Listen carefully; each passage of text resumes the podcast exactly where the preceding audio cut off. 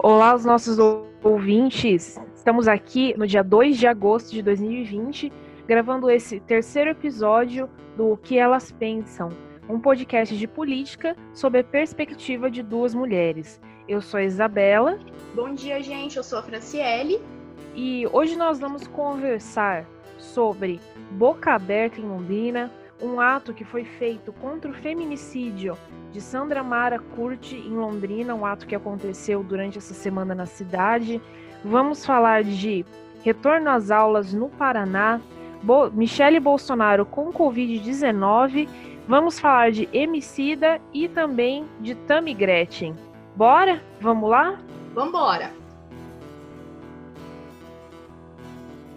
Vou começar então atualizando os dados do coronavírus em Londrina. Segundo o boletim divulgado ontem à noite, sábado, dia 1 de agosto, é, de acordo com a Secretaria Municipal de Saúde, existem 3.304 casos confirmados da doença na cidade, sendo que nas últimas 24 horas foram confirmados 105 casos. Desses, 2.900 foram curados e tem 280 ativos. Aí, desses 280, a gente tem 240 pessoas em isolamento domiciliar e tem 40 internados, sendo 24 em enfermaria e 16 em UTI. E Londrina também contabiliza 120 mortes de Covid-19. É interessante que Londrina, assim como a média nacional, já tem há uns dois meses atingido meio que um, um entrado num certo platô, né? A curva foi subindo, subindo, subindo, até que chegou a um determinado patamar e, e não desceu mais. A gente comentou em episódios anteriores que havia especialistas falando que a gente estava é, entrando no pico, que o pico ia começar, mas a gente observa que já tem um tempo que nós estamos nessa alta. Em Londrina, especificamente, a gente tem aí, tem dia que não morre ninguém, tem dia que morre dois, tem dia que morre três, e tem uma média de casos confirmados que tem se mantido também, já há cerca de dois meses. Além disso, eu queria chamar a atenção, né, no, no, último episódio, nós comentamos sobre a maior faixa etária de contaminados em Londrina, né, estar concentradas em pessoas jovens, né? E aí, o, o portal Tem Londrina fez um levantamento com base em dados também da Secretaria Municipal de Saúde, que coloca que desde o início da pandemia no município, é, Londrina já registrou 62 casos entre crianças de 0 a 9 anos. Desses, 17 casos estão ativos e há três crianças atualmente internadas em UTIs pelos hospitais da cidade. Esse dado, eu acho que, que, é importante a gente pensar sobre ele, né? Porque ele dialoga muito com aquilo que nós estávamos falando no episódio anterior sobre as ideias que são passadas, né? De que o coronavírus seria não seria tão prejudicial, né, para grupos não seriam visto como, vistos como vulneráveis, no entanto, a gente vê que há, sim, pelo menos em Londrina, uma grande quantidade de pessoas jovens contaminadas e dentro desse segmento ainda também tem as crianças, né? É, isso é importante para a gente quebrar certos estigmas de que a gente teria. A gente tem que aceitar que a gente não tem conhecimento suficiente pro, é, a respeito do funcionamento do vírus para é, trabalhar uma retomada ou fazer isolamento vertical, enfim. É, acabei não falando logo no começo, mas esse programa é dividido em três blocos. Nesse primeiro bloco, nós comentamos pautas mais regionais. É, a respeito da Covid, não sei, eu imagino que aí em Penápolis não deve estar muito diferente aqui de Londrina, mas é, aqui movimento forte nas ruas, movimento forte nos comércios, nos, nos comércios, nos restaurantes, atividades comerciais retomando quase que na sua integralidade já. Acredito Sim. que assim, o que não vou, é mais tá mais fácil a gente falar o que não voltou, né? Educação ainda não voltou, mas a gente vai falar um pouco disso no próximo bloco. Alguns serviços, é, e eu acho interessante que a gente tem visto como o isolamento social tem se apresentado muito como privilégio, né? Porque as profissões que eu tenho observado que têm feito home office, quarentena, isolamento, são geralmente os trabalhos mais intelectualizados ou que são é, ligados a profissões mais remuneradas, que a pessoa trabalha no computador ou não tem que ter tanto atendimento ao público. Já as pessoas que têm trabalhos mais vinculados à mão de obra, serviços mais braçais, estão trabalhando normalmente, né? O que é, ratifica aí um, o recorte de o recorte de classe que a gente já comentou em outros episódios, que a mortalidade pela Covid tem. Sim, aqui em Penápolis, nas últimas 24 horas, nós confirmamos o recorde de números de casos. Foram 30 casos. E, e aí também, é como eu comentei no episódio anterior, a gente tem uma normatização, assim, da, da pandemia. Você tem uma naturalização das perdas, porque nós passamos, embora um número esteja crescendo, e aí, principalmente nas cidades do interior de São Paulo, você percebe que as pessoas estão tratando da pandemia como se fosse algo que estivesse no passado. Nós passamos aqui em Penápolis na última semana, apesar de estarmos batendo né, recorde de casos, é da fase vermelha para a fase laranja, que permite então já a abertura de mais serviços, né? O comércio antes ele estava aberto em horário mais reduzido, a partir dessa próxima semana ele vai ser aberto já em horário maior.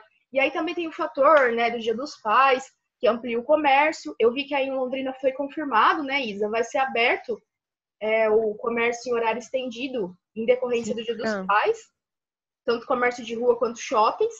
Então, esses fatores a gente percebe de que há uma. As pessoas, não sei se elas não estão mais ligando ou se as pessoas estão deixando com que essas perdas não sejam tão.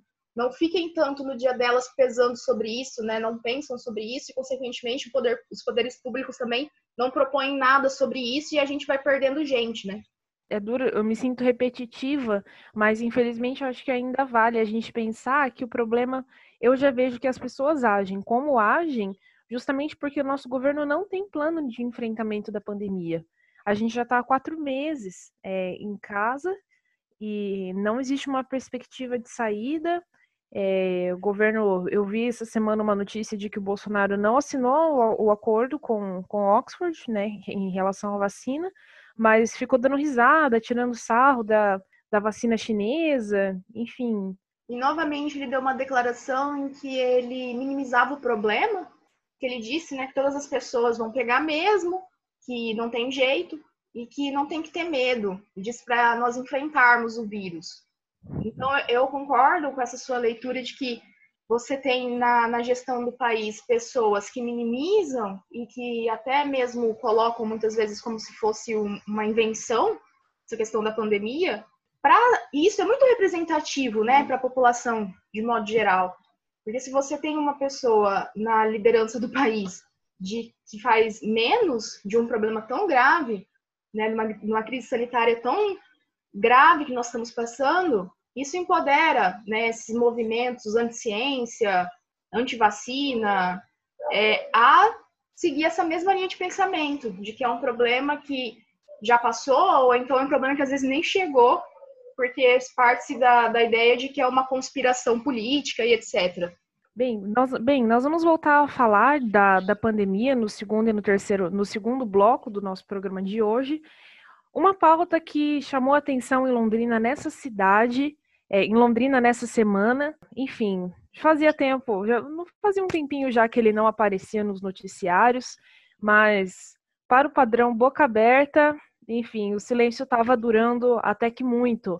Essa semana, na quarta-feira, dia 29 de julho, ele causou uma confusão com a CMTU numa praça na zona norte de Londrina ele, o deputado federal, né, ele é deputado pelo PROS, que é o Partido Republicano da Ordem Social, ele impediu que a CMTU começasse uma obra é, numa praça que é ali anexa ao Centro Esportivo do Maria Cecília, alegando que a família dele teria uma concessão para fazer os reparos, enfim, para cuidar ali da praça.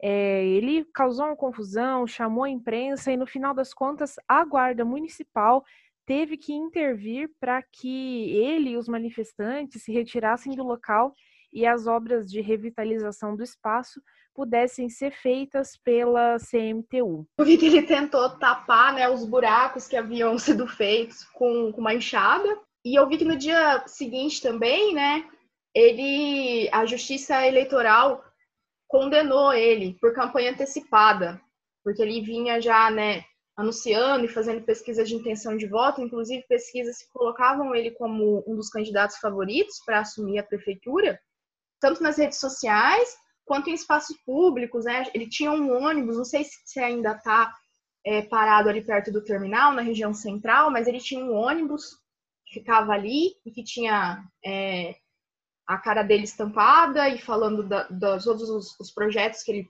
previa, também outdoors, né, pela cidade, especialmente pela zona norte. O Boca Aberta é um personagem que gosta de causar bastante, né? E acho bastante importante que a gente volte a acompanhá-lo aqui no podcast, que a gente volte a falar dele. Porque, querendo ou não, é, por pior, por mais incoerente ou por, por mais que ele cause, beire o ridículo, é, eu vejo Boca Aberta como uma liderança de massa em Londrina. Se você for aqui é, no União da Vitória, for no Ouro Branco, for na Zona Norte, ninguém sabe direito quem é o Felipe Barros. Uhum. Sabe quem, quem é o Paulo Martins, quem é Paulo Briguet.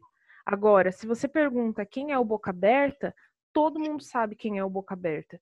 Ele é uma pessoa que está muito no nome do povo, que dialoga muito com o povo, que é muito conhecido mas que é, debanda aí para o lado do conservadorismo. Nessa, é, nessa própria, nessa próprio, nesse próprio incidente da, da quarta-feira, né, dia 29, a prefeitura disse que havia uma, uma concessão para uso da praça sob responsabilidade de uma mulher chamada Marli de Fátima Ribeiro, mas que essa concessão foi encerrada em dezembro do ano passado. É, e aí, em entrevista à Folha de Londrina, o Boca Aberta disse que a CMTU falsificou a assinatura do filho dele, Boca Aberta Júnior, para se para no documento que revogava o, o, o, os, os direitos de uso sobre, sobre a área. Acho que é uma acusação muito séria, né? Uma acusação de falsificação de documento público. É o tipo de coisa que você não fala, menos que você tenha muita certeza.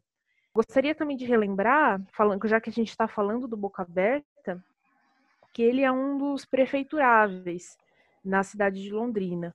Ele, a, a possibilidade dele se candidatar a prefeito aqui em Londrina é, ainda é uma questão em aberto, está sendo discutida na justiça.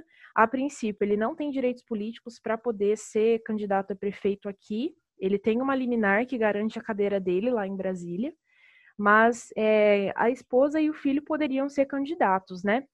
É, e ele faz todas essas.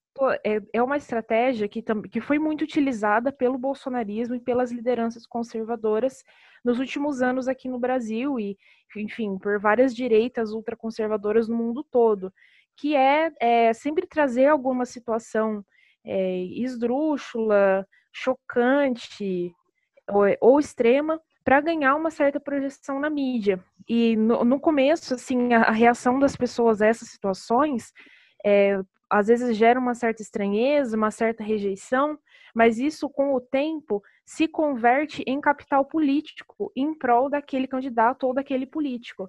É uma estratégia de marketing, uma estratégia de marketing político, de marketing, é, é enfim, eleitoral, essas, é, todas essas questões que Boca Aberta faz, né? Eu acho que tanto o Boca Aberta quanto o Bolsonaro, eles têm um método que é muito baseado que faz uma gestão com base na criação de conflitos.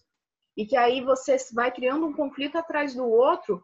Há alguns analistas né, que colocam que essa gestão de, de conflitos, de criação de conflitos por parte do Bolsonaro, parte porque ele não teria um programa de governo. E aí ele fica criando, então, é, esse, essas essas rusgas, né, essas guerras, sobretudo guerras ideológicas, em que você tem amigos de um lado, inimigos de outro, e aí você tem uma visão extremamente maniqueísta também de política, né, como se fosse um lado bom e um lado mal.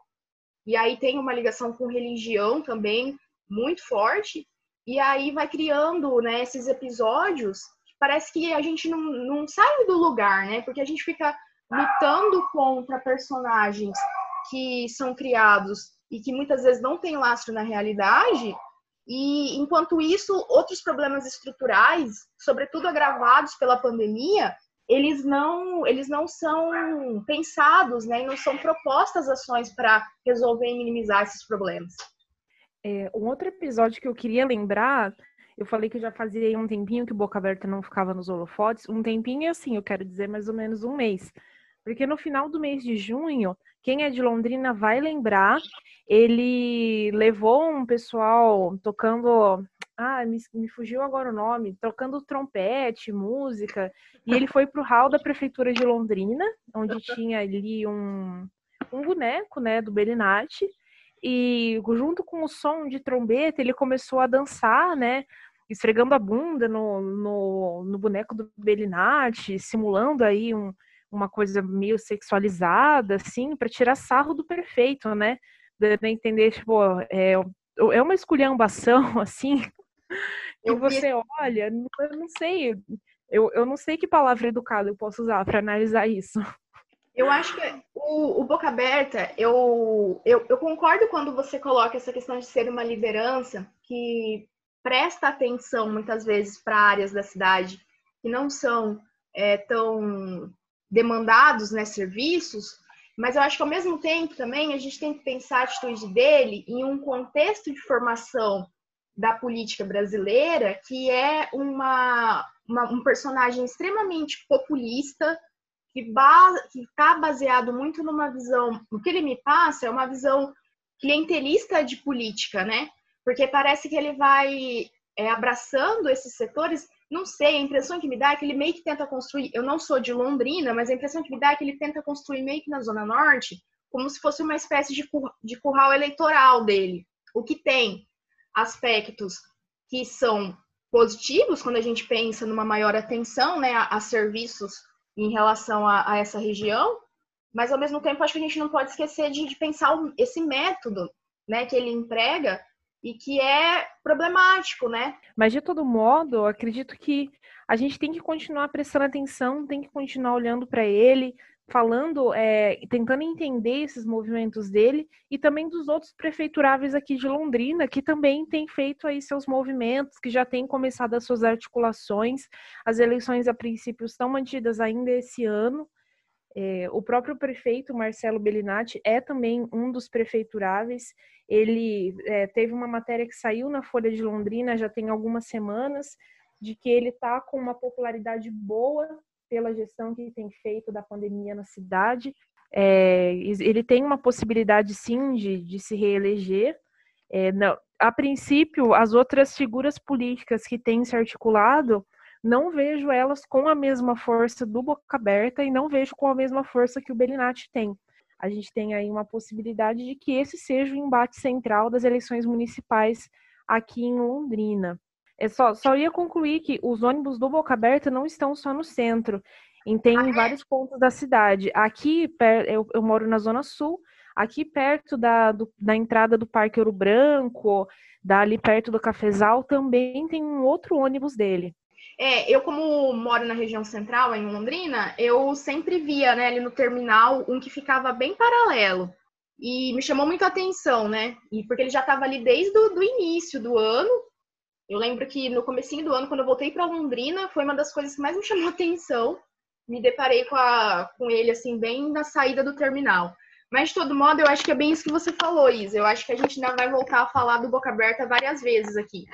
Uma, uma outra pauta que chamou atenção em Londrina nessa cidade foi uma manifestação de mulheres em repúdio ao assassinato, é, em repúdio ao feminicídio e, em, especificamente, ao assassinato de Sandra Mara Curti, que foi morta no mês de julho em Londrina, com 22 facadas pelo seu ex-marido, o André Borges, que é açougueiro e que, é, a princípio, até onde nós sabemos, pudemos apurar, não aceitava o fim do relacionamento.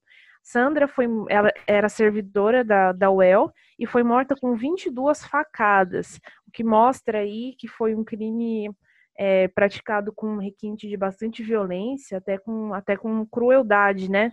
Sim, sem dúvida. E eu queria chamar duas, atenção para duas coisas, né, desse caso. O caso como um todo é extremamente trágico e triste, mas eu queria chamar atenção para dois pontos. O primeiro deles é o nome que foi dado né, pela Frente Feminista de Londrina, que organizou esse ato na última sexta-feira, dia 31, é, em memória da Sandra, que foi o seguinte: Palavra de mulher tem valor. Sandra presente.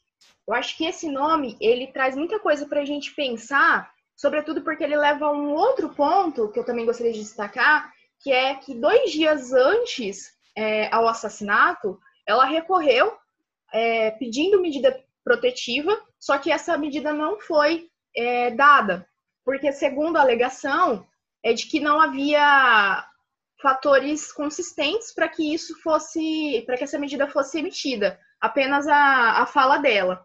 É muito complicado, né, quando a gente pensa isso num cenário mais amplo, de do como o feminicídio tem aumentado, e aí eu, eu recupero dados aqui extremamente absurdos para a gente pensar, né, e tristes, que é o Fórum Brasileiro de Segurança Pública colocou que os casos de feminicídio cresceram 22,2% entre março e abril de 2020 em 12 estados. Em 2019, foram registrados 29 feminicídios no 29 não, perdão, 89 feminicídios no, no Paraná. Isso os casos notificados, né? Que nós sabemos que há uma, uma grande subnotificação também nos casos de violência de gênero. Mas é muito. Impressão que me dá é sempre essa ideia, né? Que as, as múltiplas violências que são sofridas pelas mulheres, que aí o, o feminicídio, enquanto mais grave deles, mas que estão permeadas por todas as esferas, né? Porque será que essa representação das mulheres, e aí quando ela procura, por exemplo, no caso da Sandra, a delegacia para pedir a medida protetiva, etc., e a palavra dela não é considerada, né, quais seriam os outros argumentos que seriam necessários para que isso fosse levado em conta? Eu, eu não consegui acessar a medida protetiva que ela teria solicitado para ver o teor do despacho, mas o fato é que a, a ação penal pelo, pela prática do pelo, pelo homicídio dela já está correndo, tramita aí na, na vara, na primeira vara criminal de Londrina, que é de competência, que é a competência do júri, ou seja, o Alan Borges, o ex-marido e assassino da Sandra, vai aí a júri popular, é, mais, algumas, mais algumas informações do dado. É, foi feita uma do ato, né? Foi feita uma carreata que saiu da, lá da Dixitoga, segundo as informações que a gente apurou, é, e aí a, a carreata atravessou toda a cidade. Para quem não conhece, a Dixitog é uma indústria que fica na zona norte de Londrina, bem ali na, na ponta da, da cidade. E essa carreata foi até a prefeitura, onde 22 mulheres fizeram um, um, ato simbólico na frente, do, na frente do prédio, simbolizando as 22 facadas que a Sandra teria tomado como advogada, eu sempre penso que a gente tem que ver exatamente o que, que é, aconteceu nesse processo, o que, que foi levado como prova, mas é, de todo modo foi um, foi um crime muito chocante, assim, e foi extremamente triste. Quando a gente vê é, essa notícia de que ela tinha pedido uma medida protetiva, a gente fica com a sensação muito forte de que é uma morte que poderia ter sido evitada de que foi mais uma mulher que morreu pela insuficiência das políticas públicas, pela insuficiência das ferramentas jurídicas de se combater a violência contra a mulher. E, a impressão que eu tenho é, é a mesma. Eu tenho exatamente essa mesma leitura de que você tem uma culpabilização da vítima, mais uma vez, que é reproduzida no, no âmbito privado, né, dentro de casa, já que nós sabemos que a, a maior parte dos agressores são os companheiros, mas que também é legitimada pela, pelo Estado, né, por meio desses aparelhos que acabam por não dar voz pela mulher, por deslegitimar o relato dela, né, para não, não colocar quais são os recursos que existem, omiti-los, etc. Eu acho que são muitas as estratégias que violentam as mulheres todos os dias. E vamos então com essa triste notícia encerrando o nosso primeiro bloco do que elas pensam. Falamos aí de política regional, falamos do, de um caso, de uma manifestação que aconteceu em virtude de um caso extremamente grave de feminicídio na cidade.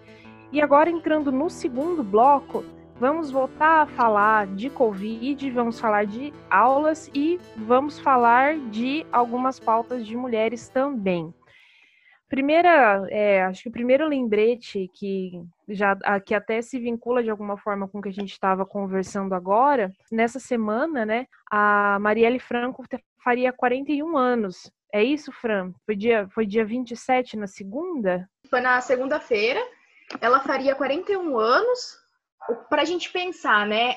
A Marielle, enquanto representante disso que a gente tenta trazer aqui no nosso podcast, que é uma voz feminina, ela que foi o quinto nome mais votado para as eleições municipais do Rio de Janeiro em 2016 e representava várias pautas, mas sobretudo a questão dos direitos humanos e das mulheres e o, a forma como né, ela foi morta, extremamente violento, a, a própria forma também, que eu acho que é importante a gente lembrar, como certos setores tentaram é, trazer estigmas em relação a ela. Eu lembro que no dia, não sei se foi até no mesmo dia que aconteceu, dia 14 de março de 2018, ou se foi no dia posterior, mas foi logo na sequência, apareceu notícias falsas que colocavam que ela era mulher de traficante e que por isso que ela teria sido morta. E também o fato de que nós estamos há 890, mais de 890 dias, faz mais de dois anos, nós não temos ainda nenhum encaminhamento em relação a quem mandou matar a Marielle e por quê. Indo para as nossas próximas pautas desse segundo, desse segundo bloco, uma das questões mais, é, um dos assuntos mais comentados essa semana aqui no Paraná é a possibilidade de retorno das aulas, é, das aulas da rede estadual ainda no mês de setembro foi realizada uma reunião com o secretário de Educação na, na tarde da sexta-feira, né, Fran? Isso foi colocado em pauta de que as aulas, então, voltariam a partir de setembro naquele esquema de ensino híbrido, em que você tem algumas atividades é, ocorrendo presencialmente e outras ocorrendo de maneira remota. Engraçado que foi uma decisão tomada por videoconferência, né? Pois é. É aquele ditado que pimenta no olho do outro sempre é um refresco. Existe, é, claro que, segundo a notícia que foi veiculada, as aulas só voltariam se houvesse a anuência da, da Secretaria de Saúde, do, da, do, da, da, COE, é, da COESP, né, que é o grupo de estudo que faz avaliação das atividades que podem ser retomadas, o que é seguro e o que não é. Mas, então, assim, a gente não tem ainda uma, como posso dizer, uma, uma batida do martelo de que realmente a gente vai voltar em setembro. Mas é, o que aconteceu essa semana foi muito significativo, no sentido de que o governo do estado já está começando a se articular para que haja um retorno presencial, para que o, o home office seja aí aos poucos mitigado até que ele seja encerrado. Isso é extremamente preocupante, porque, como a gente comentou no primeiro bloco, existem sim crianças que se contaminam, crianças que podem é, contaminar outras pessoas também. E, é, enfim, no, no, na situação em que a gente está vendo o Brasil, né, que atingiu um, um patamar bastante alto de contágios e de mortes diários, é, a gente retomar as, as atividades escolares pode tornar essa situação uma tragédia ainda maior. Eu vi um dado essa semana de que as mortes pela Covid no Brasil já ultrapassam o número de mortos pela bomba de Hiroshima. É uma quantidade de vidas, de pessoas, de pais, irmãos, amigos, enfim, que não tem nem como a gente mensurar o tamanho dessa perda. E além disso, né, eu gostaria de destacar que no dia 31 foi colocado um documento pela Secretaria Estadual de Educação que seria um termo de responsabilidade que deveria ser assinado pelos responsáveis das crianças para que elas pudessem autorizando, né, que elas voltassem para as escolas, né, no ensino presencial. E aí tem um trecho desse documento que foi disponibilizado dia 31 de julho, que ele chamou muita atenção e gerou muita, muita mobilização, sobretudo né, dos trabalhadores da educação e de pais também, que é o seguinte: lá no, lá no final do documento coloca: declaro que estou ciente do agravamento dos riscos que envolvem o retorno às aulas presenciais, não podendo responsabilizar a instituição de ensino bem como o governo do estado do Paraná, por eventual contaminação ou desenvolvimento da doença. Isso gerou muita discussão, muito repúdio, e aí no dia seguinte, dia 1 de agosto, por volta das 5 horas da tarde, mais ou menos, o governo soltou então uma nota em que ele colocava que ele desistia de se isentar, né, por contágio na, nas escolas. Só que aí ele não colocou dessa forma. Ele colocou como se esse documento que foi divulgado anteriormente fosse uma fake news. Falou que esse documento ele foi divulgado, mas que isso não, se, não correspondia à versão oficial, de que então o Estado não, não tinha soltado nessa decisão, sendo que esse documento ele foi endereçado né, para os núcleos por e-mail, só que aí depois no dia primeiro ele voltou atrás quando ele percebeu que os reflexos disso não foram bem aceitos, né?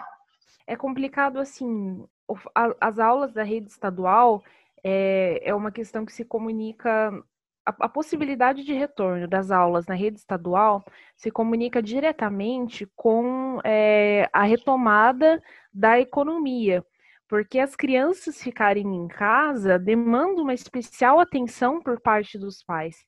E se os pais estão voltando a trabalhar, estão tendo que voltar à normalidade, se expondo a um risco, a educação acompanha esse mesmo movimento. Então, acredito que foi um, foi um movimento bastante complicado por parte do Estado. Acho que não teve, ah, é, eu vejo assim que não teve a repercussão que eles acharam que teria né? Pegou, pegou muito mal, ficou muito complicado, mas eu vejo como um reflexo de das outras coisas que já têm acontecido no Brasil e no estado do Paraná e também em Londrina. Uma hora essa conversa ia acontecer, né?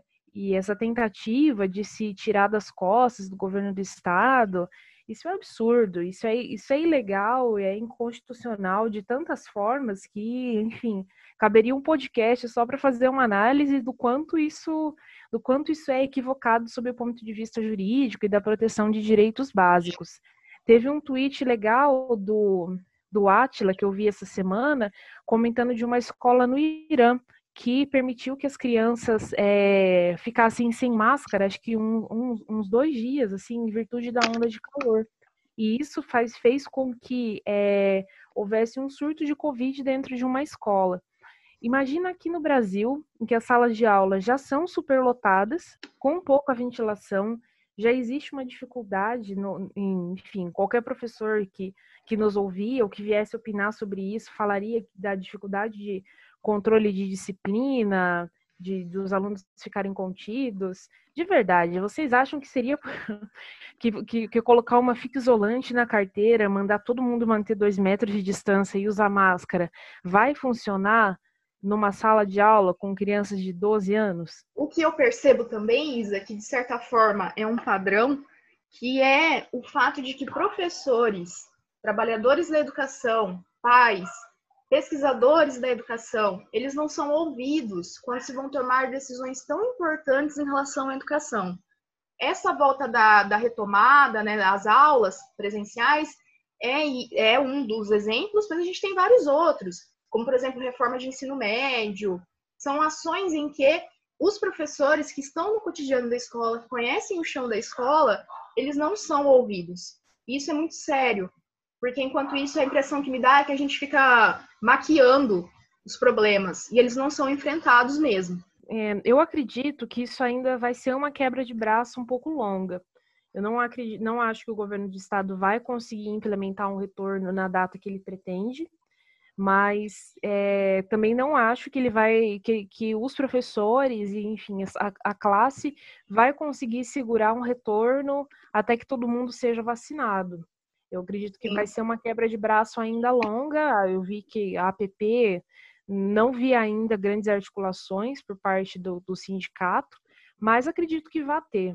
É, em concomitância a isso, um, um, outro dado importante é que aqui no Paraná, o mês de julho concentrou 66% das novas infecções e também 60% das mortes.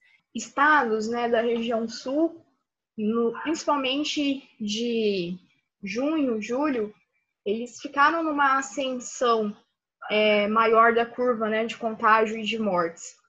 enquanto você tem outros estados no norte, nordeste, em que há uma estagnação ou mesmo uma redução do número de casos confirmados, nessas outras regiões a gente vê uma ascensão. E aí há, fatores né, múltiplos ligados a isso, que é tanto questão de isolamento, como que foi direcionado, né? Quais foram também as medidas estaduais tomadas em cada um deles, e também fatores climáticos, né, em relação a, a, a esses estados.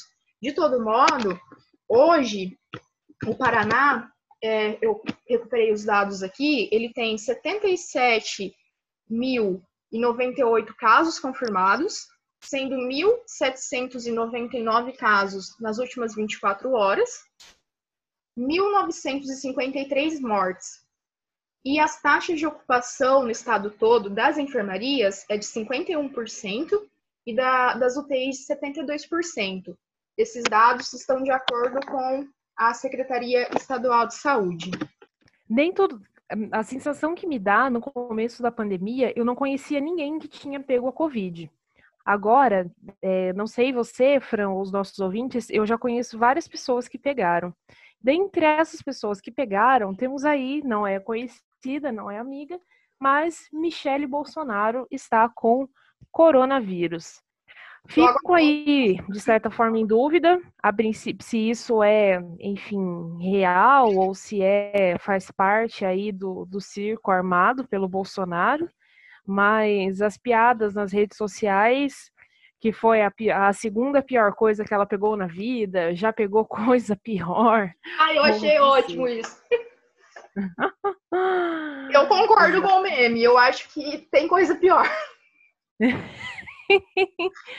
É, então, acho que corrobora né, o panorama. Muitas pessoas, especialmente ali na cúpula de Brasília, contaminadas, mas quando eu vejo a notícia do, da contaminação da Michelle Bolsonaro, penso mesmo que pensei é, vendo Bolsonaro e, e outros políticos né, de alto calão são pessoas que vão ter acesso aos melhores tratamentos, vão ter acesso aí aos melhores, é, ao que existe de ponta em saúde, é, a todos os protocolos, a uma internação num hospital de alto padrão, se for necessário, né? E aí a chance de cura é muito maior. Além da Michelle, também o ministro Marcos Pontes também foi diagnosticado com a Covid-19. Ele afirmou que estava tendo apenas sintomas leves e que cumpriria isolamento domiciliar. Eu vi, uma, eu vi uma chamada de uma notícia, eu devia ter salvo, porque ficou muito engraçado. Foi é, assim: Michele, Michele Bolsonaro diz que está com Covid, Marcos Pontes confirma diagnóstico e diz que vai tomar vermífugo, fazendo referência à ivermectina, que é aí talvez eu acho que a impressão que me dá é que é a nova cloroquina. Do Bolsonaro então, agora vai ser a ivermectina ou, ou, sei lá, uma segunda junto com a cloroquina. Exatamente, eu ia falar isso, mas eu, a sensação que eu tenho é de que a ivermectina não é, não chegou a ser tão popular assim. Não é, não vai ser a queridinha dos bolsonaristas, eu acho. Eu procurei para ver se tinha alguma coisa em relação ao tratamento da Michelle, mas eu não encontrei a informação, não vi, por enquanto não identifiquei é, que ela tenha feito propaganda em relação a algum remédio.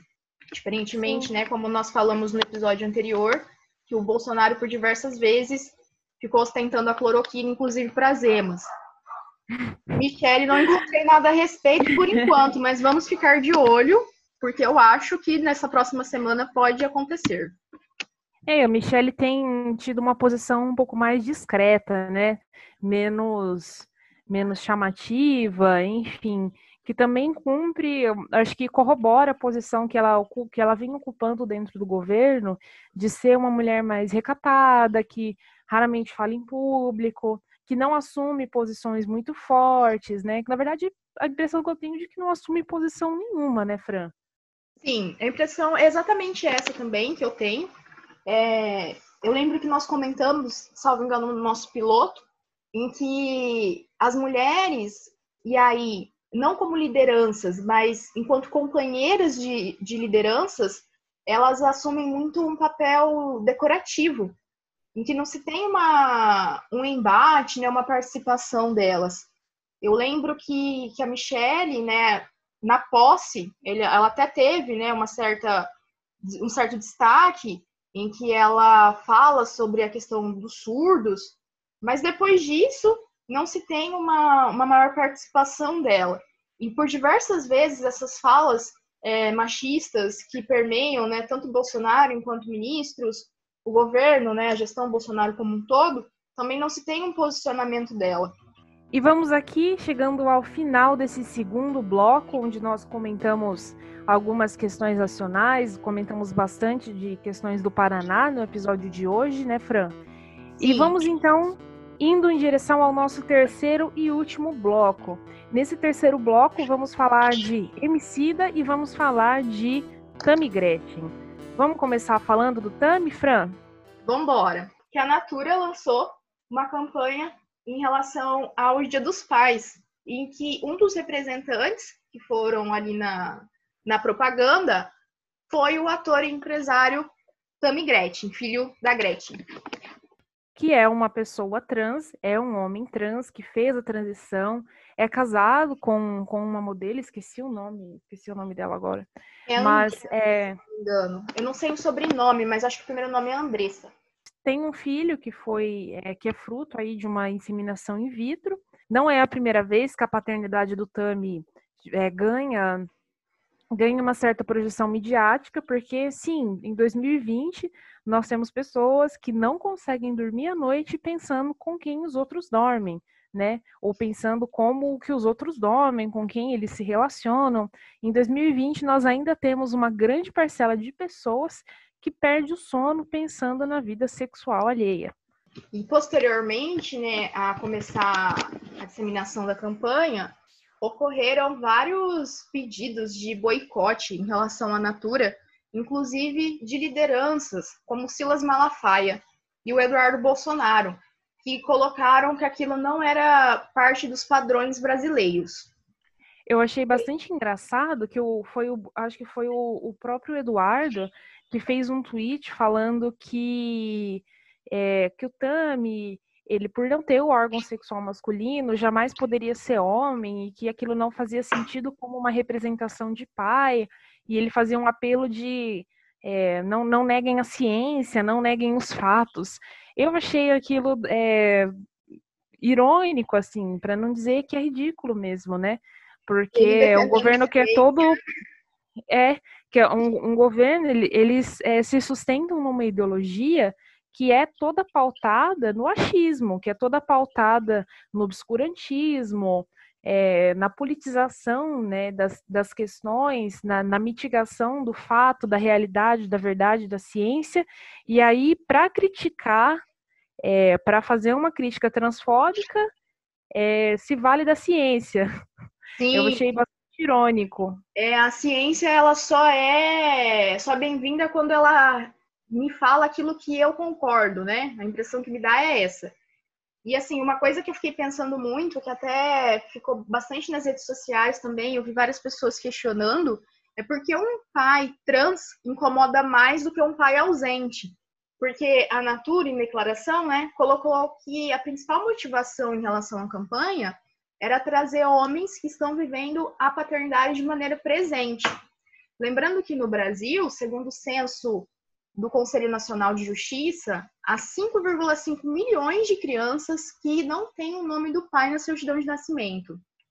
E eu acho que a gente tem que pensar essa ausência além dessa, desse fator dos documentos, mas assim, uma presença que, que me parece um pouco complicado, porque eu não sei até que ponto é presença, de que será se os pais que estão vivendo com os filhos, realmente eles estão fazendo esse papel de cuidados dos filhos, quando a gente vê que a maioria né, dos serviços de cuidado das crianças, dos serviços domésticos, eles são feitos por mulheres. Então, será se só também né, a garantia do pai ao lado tem feito com que é, eles tenha dedicado tempo né, para a criança, eu acho que isso também é uma coisa que a gente tem que pensar. Pois é, é, acho que vale a ressalva da gente fazer que o Tami não é um, é um, é um político, não é um político alinhado a pautas progressistas, a pautas à esquerda, é um político que fica mais à direita.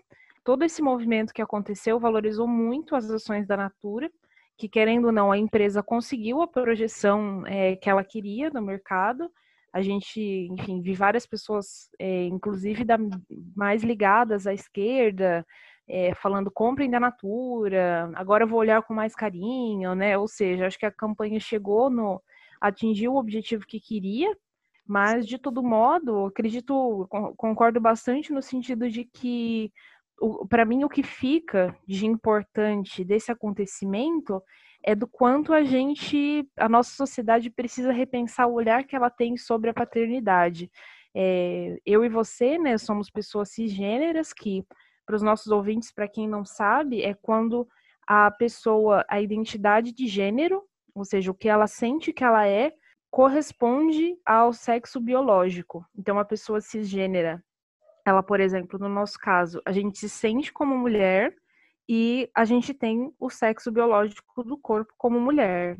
E a pessoa trans é a pessoa que ela tem, a, ela sente uma identidade, por exemplo, no caso do Tani, se tinha uma identidade masculina, mas nasceu num corpo cujo sexo biológico era feminino. E aí a transição hormonal busca fazer a reversão do sexo biológico. E isso é, é eu, eu vejo, embora pessoa, isso tenha um reflexo público, né, que é a forma como a pessoa se apresenta na sociedade, eu vejo como uma questão que, embora tenha raízes políticas, é eminentemente privada, é particular é do como o indivíduo se sente com ele mesmo, é de como é, é, do conflito, do sentimento, da apresentação, de como ele se coloca no mundo, né? Embora tenha as raízes, as consequências estruturais, é, um, é uma questão mais privada, mais particular. E isso é tão escandaloso e tão, é, tão complicado, tão, ai, para várias pessoas, a ponto de se incomodar muito mais do que é, uma paternidade ausente, do que uma paternidade que não é exercida. Eu, como advogada, faço muitos pedidos de pensão alimentícia, pais que é, infelizmente, isso é bastante comum. pai que viaja, tem outra família, tem troca carro todo ano, vai para praia e acho ó pagar trezentão de pensão e aparecer a cada 15, 20 dias. E é complicado também, né, a gente pensar o quanto esse, esse discurso ele reverbera violências, né? Porque o Brasil é o país que mais mata travestis e transexuais no mundo.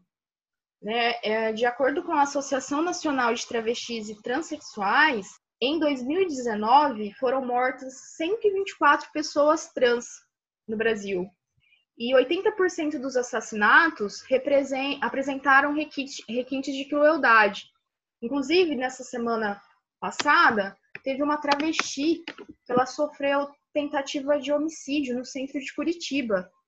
É, atearam um thinner no corpo dela e ela teve partes do corpo e do rosto queimados. Então, eu, esses posicionamentos né, transfóbicos, eles também estão presentes nessa extrema violência, só até porque se nós considerarmos é, a expectativa de vida das pessoas trans é muito menor em relação a cisgêneros, né? Essa mesmo, esse mesmo documento que eu mencionei colocam que as principais vítimas de transfobia é, foram 80% negras, 97,7% do gênero feminino. As pessoas trans têm mais chance de ser assassinada entre 15 e 45 anos. As pessoas trans, inclusive, não têm uma expectativa de vida muito alta, em virtude da, de toda essa violência é, estrutural que a nossa sociedade tem contra essas pessoas. Sim, o documento também traz uma outra informação importante, né, que é estima-se que 90% das mulheres trans estejam na prostituição, ou seja, né, sujeito a diversas formas de violência. Porque aí você também tem, né, um, um preconceito muito grande no mercado de trabalho em relação às pessoas trans. Né?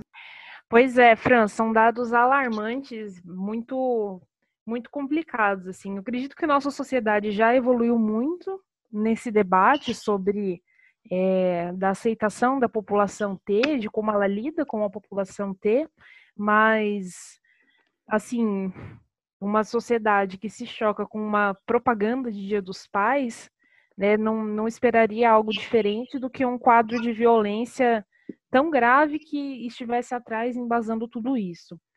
Indo então para o nosso último tema, vamos hoje falar do Emicida. Certo, Fran? Não sei se vocês acompanharam nessa última semana é, do Roda Viva, dia 27, na segunda-feira, o Emicida esteve presente no, no Roda Viva, né? Foi entrevistado. E ele, depois, no dia, no dia posterior, é, eu vi que vários movimentos feministas estavam fazendo críticas em relação a algumas falas dele no programa. Eu não assisti o programa em tempo real, e aí eu fui procurar para assistir. E eu vi que é, essas mulheres, então, esses movimentos, eles estavam falando que ele não estava admitindo uma, um posicionamento machista que ocorreu em 2013, quando ele lançou aquela música que ele colocou o nome de Trepadeira.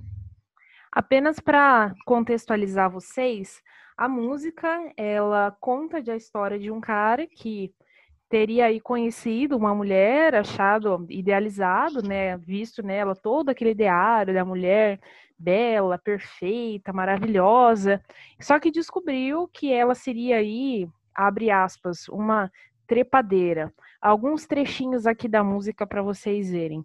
Os manos me falavam que essa mina dava mais que chuchu. Outro trecho. Chamei de banquete, era fim de feira. Estendi o tapete, mas ela é roeira. Dei todo o amor, tratei como flor, mas no fim era uma trepadeira. Outro trechinho aqui. Merece uma surra de espada de São Jorge, um chá de comigo ninguém pode. Eu vou botar seu nome na macumba. Então, segura. Essa música foi lançada em 2013, a, a letra é um pouco mais longa do que isso, mas basicamente reproduz é, aquela ideia que todo mundo já ouviu, né?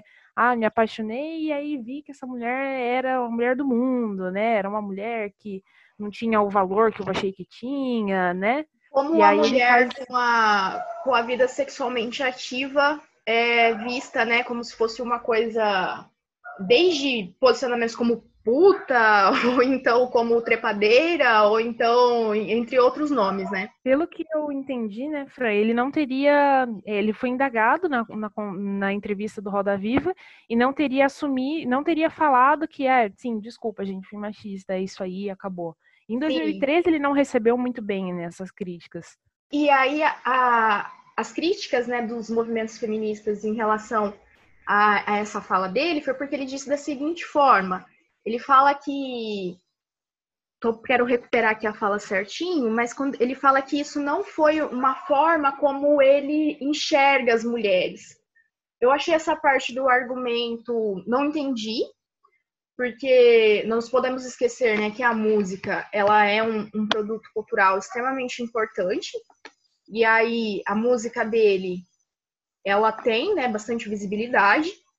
Questionaram então o fato dele trazer mais recentemente, né, em álbuns que foram lançados posterior, presença de, de representantes do público LGBT, como a Pablo mesmo, acho que no Amarelo, que foi o último que ele lançou. E ele, mas ele fala que não, que isso não é, um, não é uma forma de, de como ele via as mulheres e que ele, e aí eu queria chamar a atenção sobre essa parte da fala também, e ele fala que pegaram, vou abrir aspas aqui, eu acho que pegaram uma parte de um estereótipo que se tem a respeito de um cara preto e de um cara do rap, que é esse lugar de primitivo. Ele levanta, então, a problemática de que, por ele ser é, negro, havia sido encarado a letra da música como uma forma de machismo. Quando se é um representante, um cantor branco, e aí ele menciona o caso do Chico Buarque e da música Mulheres de Atenas, ele dá esse exemplo, não se tem a mesma, mesma repercussão em relação às críticas que são postas. Eu fiquei pensando, não sei qual é a, a, a, sua leitura sobre isso, Isa, mas eu fiquei pensando, eu não acho que uma, um, um erro justifique o outro. Particularmente, eu achei a letra dele, da trepadeira, extremamente machista. Mas eu fiquei pensando se esse argumento dele em relação a ele ser negro, a vir de um segmento de música que é o rap, que carrega muito, muitos estigmas também, se isso não faz com que a reação às letras das músicas não sejam também assim maiores, sabe? Eu fico com a sensação, Fran, de que às vezes quando a gente tem pessoas que sejam de grupos identitários com menos força política, que são os negros, pessoas LGBTs, mulheres, que a gente meio que cobra uma perfeição na militância, assim, que fica uma coisa às vezes até meio que de moralidade, assim. Eu, eu acho bastante parecido, por exemplo, com o movimento, é, com algumas críticas que são feitas em face da Djamila Ribeiro né, de que ela é liberal, de que ela é isso, que ela é aquilo. É, acho que sim, a gente pode criticar as atitudes, algumas condutas, algumas incoerências. Quem tá na, quem, quem, é, quem tá na chuva, enfim, não pode reclamar de se molhar. Mas, por um outro lado, acho que a gente tem que tomar cuidado de até onde vão as nossas críticas. Essa letra do Emicida mesmo, é, eu até recomendo, quem quiser procurar, dar uma lida, né? é, eu acho que não tem como negar, assim, tá? Tá muito claro e tá muito escancarado, sim, que ele repetiu aí aquela ideia de que tem mulher para casar e tem mulher que é para ficar, de que a mulher que ela é livre, ela vale menos, tanto que ele chega a fazer algumas sugestões, é, ele fica uma sugestão de violência na música, e isso é bastante grave. Sim. Mas assim, foi uma coisa que aconteceu em 2013, isso já tem sete anos. Eu acredito que talvez aí esse outro álbum dele seja até um, um amadurecimento em relação ao que aconteceu. Então, é, não sei. É, acho que a gente vê coisas bastante bem piores assim acontecendo no mundo artístico, no mundo da música, e que não recebem a mesma, o, o mesmo nível de sanção, né? de isso Sim. ser relembrado vários anos depois e tal. E eu acho também que, assim, é, embora eu concordo com essa leitura que você coloca, né, de que nós tem, tendemos a cobrar perfeição nas diferentes pautas, porque, que nem o homicida, né? Pelo que eu acompanho, ele tem posicionamentos bem efetivos né, em relação aos direitos dos trabalhadores, ao racismo, como ele levanta mesmo nessa, nessa discussão. Eu acho que essa letra, sim, ela é, é problemática, mas eu fiquei pensando mesmo em relação ao quanto a gente às vezes naturaliza outras letras, como por exemplo do Chico, é, e aí você tem o Dorival Caymmi, você tem o Bezerra da Silva, que também mencionam essas questões de objetificar o corpo da mulher, de ameaças de fim de relacionamento, de múltiplas violências, relacionamento abusivo, e a gente, não sei se a gente não percebe ou se a gente não faz uma problematização. Mas aí, pesquisando sobre isso, eu achei uma coisa muito legal que eu queria deixar aqui para o pessoal, se tiver interesse de ir atrás, que é um site que ele procurou fazer uma brincadeira com o nome da música popular brasileira, em que ele se intitula como Música Machista Popular Brasileira. A sigla é MMPB. Em que esse movimento, esse coletivo, ele vai buscar diferentes músicas, e aí pensando tanto músicas mais antigas e de diferentes gêneros, né? Bossa, bossa nova, samba, rap, sertanejo, enfim. E vai problematizar essas letras do porquê que elas têm que ser. É, tem, a gente tem que se atentar a elas, o quanto elas podem é, reproduzir esses estereótipos e essas violências. Eu acho que é interessante dar uma olhada, porque lá eu estava dando é, uma vasculhada e tem assim desde Maria Chiquinha, Sandy Júnior, até músicas que foram lançadas recentemente. E, e, o quanto isso às vezes a gente reproduz e não para para pensar mesmo, né? E acho que esse site tem um negócio bem legal, ele tem um layout super bonitinho, é um site intuitivo, fácil, assim, recomendo bastante que vocês vejam. Tem, ele termina com um, uma frase que se aplica no, ao nosso podcast também. É nenhum homem aprovou esse projeto. Pois é. nenhum... é. Não, brincadeira, brincadeira. Temos bons ouvintes entre os homens, sim. vamos, vamos fazer um reforço positivo, né? Mas... Quero acreditar nisso. Mas enfim, é, é, bem legal. Procurem esse site, bem, bem bacana música machista popular brasileira. E vamos então chegando ao final desse terceiro episódio do que elas pensam. É, muito obrigado ó, a, quem nos, a quem nos escutou até aqui, até o final do terceiro bloco. É, sempre relembrando aí que nós estamos no Spotify, no Anchor e podem procurar a gente no Instagram. Nosso Instagram é arroba o que elas pensam, sem o E dobrado, né, Fran? Isso. Eu também gostaria de agradecer a todos vocês pelas mensagens também que nós temos recebido. É muito legal ver como vocês têm acompanhado e visto o trabalho que a gente tem tentado desenvolver. E como nós mencionamos né, nos episódios anteriores, fiquem também à vontade para nos mandar sugestões, críticas. Nós estamos aqui para isso também. Críticas, sugestões, xingamentos, desabafos, surtos. Nosso Zap Zap sempre estará à disposição de vocês. Muito obrigado, pessoal, e nos vemos no próximo. Sim, até semana que vem, gente. Boa semana. Tchau, tchau. Tchau.